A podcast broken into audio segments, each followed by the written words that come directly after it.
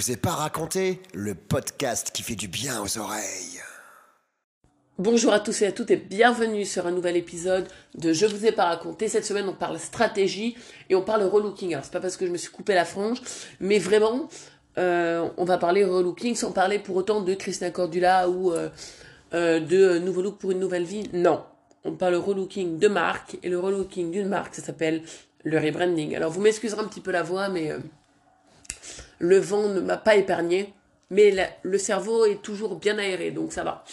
Donc, euh, pour parler donc justement de rebranding, je me t'ai dit, voilà, on va parler un peu mode directement, ou on va parler peut-être aussi de MTV.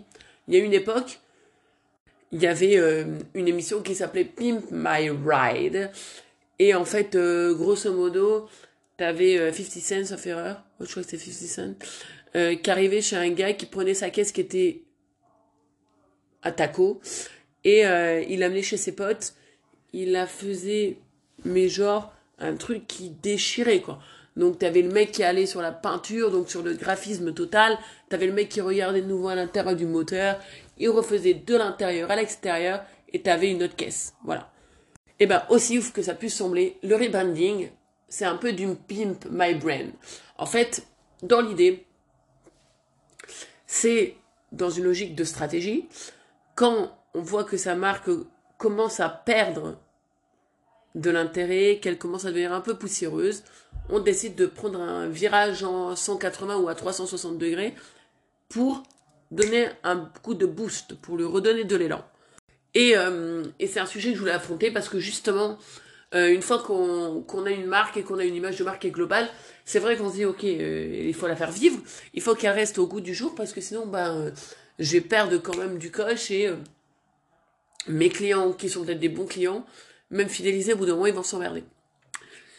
Et euh, ce constat, ça a été fait par euh, Camailleux. Donc Camailleux, c'est quoi? C'est une marque de vêtements français qui est, dans mon esprit, comme moi j'avais 15 ans, une marque de vieux. Avec un logo carré, là, orange et, et violet, un peu dégueulasse. Et moi, je me rappelle très bien avoir dit plusieurs fois à ma mère, allez, ouais, non, mais c'est un truc de laisse-moi aller chez Pinky, Camailleux c'est pour les yeux, quoi. Et, pourtant, une fois rentré, j'avais acheté des trucs. Et c'est vrai que dernièrement, en fait, Camailleux a fait un rebranding où il passait de ce logo orange et violet avec une espèce de, lisse au milieu blanc à euh, un logo black and white avec deux points, qui est le tréma en fait induit de Camailleux, pour le coup un truc beaucoup plus moderne. Beaucoup plus moderne, et en fait, c'était dans leur stratégie digitale. Ils ont commencé des collabs avec euh, des influenceurs comme Sissi Mua, donc euh, vêtements de sport, alors que ils étaient vraiment très vils. Et aussi, ils ont commencé à solliciter d'autres influenceuses, euh, et enfin, Veuve Brunette et Emily n'est qu'un exemple, parce qu'en fait, ils ont décidé de mettre en avant la femme au global et l'égalité. Donc en fait, toutes les, tous les mois, ils font un nouveau t-shirt avec euh, qui va être en fait euh, dont, dont les gains vont être reversés à une asso. Pour la journée des violences faites aux femmes, et même ils continuent, hein, euh, dans leur e-commerce, il y a les vêtements, et puis au milieu, ils avaient mis des images de femmes qui s'étaient pris des, des coups. Donc c'est des actions coup de poing, avec une volonté clairement de toucher non pas la femme d'un âge, mais la femme au global. Et euh, c'est encore plus vrai quand euh, euh, en newsletter dernièrement, ils nous ont balancé en fait une nouvelle campagne, une campagne pour une collection no gender. Donc c'est-à-dire qu'en fait on accepte la femme à tous les niveaux, y compris, y compris celles qui n'étaient entre guillemets pas femmes au début mais qui veulent le devenir. Vous voyez, il y a vraiment une normalisation et une modernisation de la marque. Et c'était euh, et c'était ça en fait moi qui m'avait intéressé. C'est pour ça que je vais parler de rebranding. Le rebranding, c'est un coup de botox, quoique non, mais du moins euh, c'est un relooking de l'extrême euh, sur ta marque pour te donner un nouveau positionnement et pour donc toucher une nouvelle cible. Et ça, c'est ce que Hugo Boss a fait dernièrement. Hugo Boss, qui est une marque allemande, donc hein, on ne le dit pas souvent, est quand même connu pour faire des trucs assez euh, stylés mais assez classiques.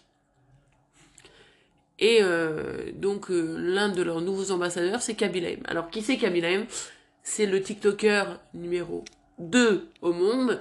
C'est l'Italien qui était dans son usine, qui avec le Covid a perdu, a perdu son taf et qui s'est mis à faire des vidéos où en fait il ne parle pas. Il regarde ce que font les autres et il les critique ou il montre sa solution simplement en montrant ses mains et en faisant une tête qui est extrêmement reconnaissable, donc quasiment un Charlie Chaplin ou un vie artiste de TikTok. Et le mec, en fait, euh, TikTok, voilà, c'est un média pour euh, les 16-28. Euh, voilà. Et selon vous, pourquoi Hugo Boss, qui est quand même reconnu pour être une marque plutôt classique, a choisi un jeune dans ce style-là? Si ce n'est que pour donner un twist à sa marque et dire que même les jeunes peuvent s'habiller en Hugo Boss et en fait donner un nouveau positionnement de marque. Donc donner un coup de jeune et donc rebrander un peu la marque. Ben voilà. Il en est de même avec Balenciaga et Ayana Kamura. Donc euh, Ayana Kamura, euh, je vous la présente pas, hein, je vous dirais juste oh Jaja. Voilà. Ben elle, quand euh, clairement, qu'est-ce qu'elle va amener à une marque qui est haute couture? Elle va amener le côté street, elle va amener le côté cible un peu plus open que pointu, etc. Le rebranding, donc, pour faire simple, c'est, on va dire, recommencer le branding d'une marque. Donc, on repart de l'identité de la marque. On va bosser de nouveau sur le logo.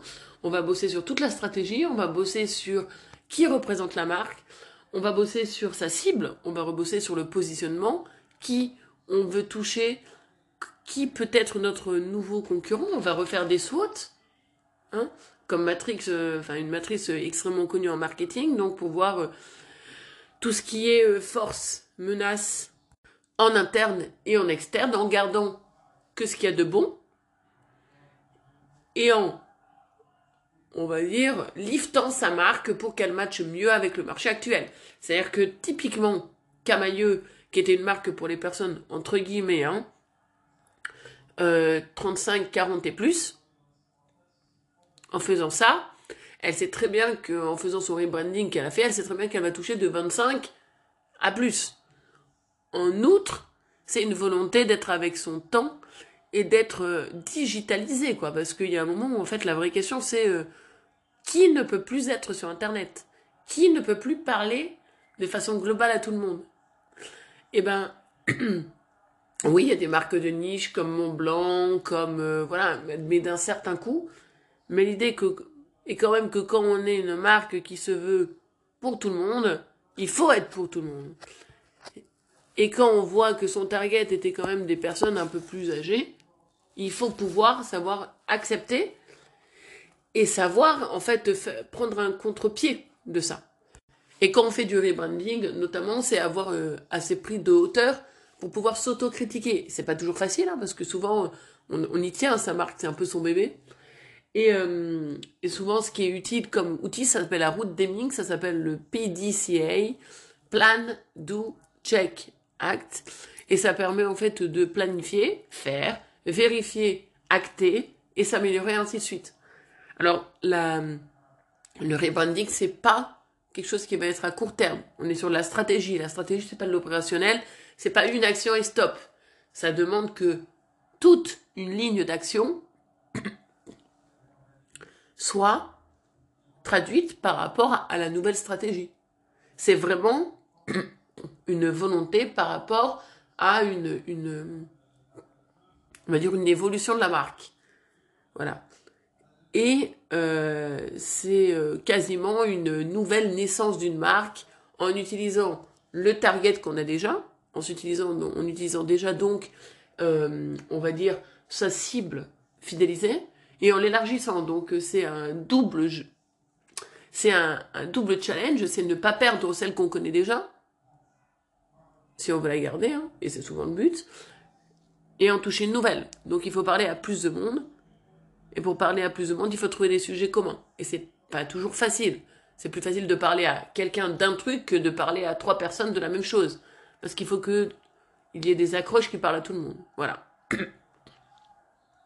Donc le rebranding, souvent, c'est fait euh, par euh, des marques qui veulent donner un, twist, en fait. Et euh, par exemple, une marque qui a fait ça dernièrement, c'est United Credit, qui est une marque ben, de crédit, qui a voulu avoir une image un peu plus moderne, voilà.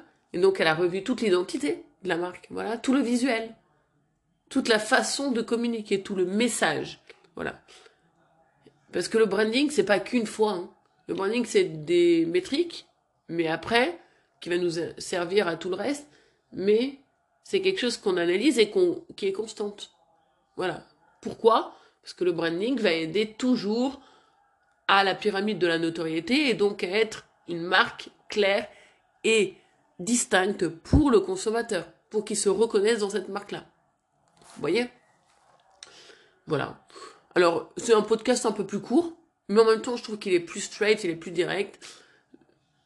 Et, euh, j'ajouterais juste que euh, je crois que pour le rebranding, j'ai tout dit. Je vous conseille d'aller sur les pages justement de Camailleux pour voir un peu l'évolution.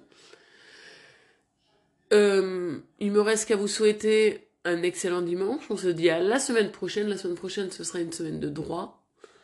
Et on va parler euh, de transfert. Pas de oui transfert, de transfert tout court. Voilà.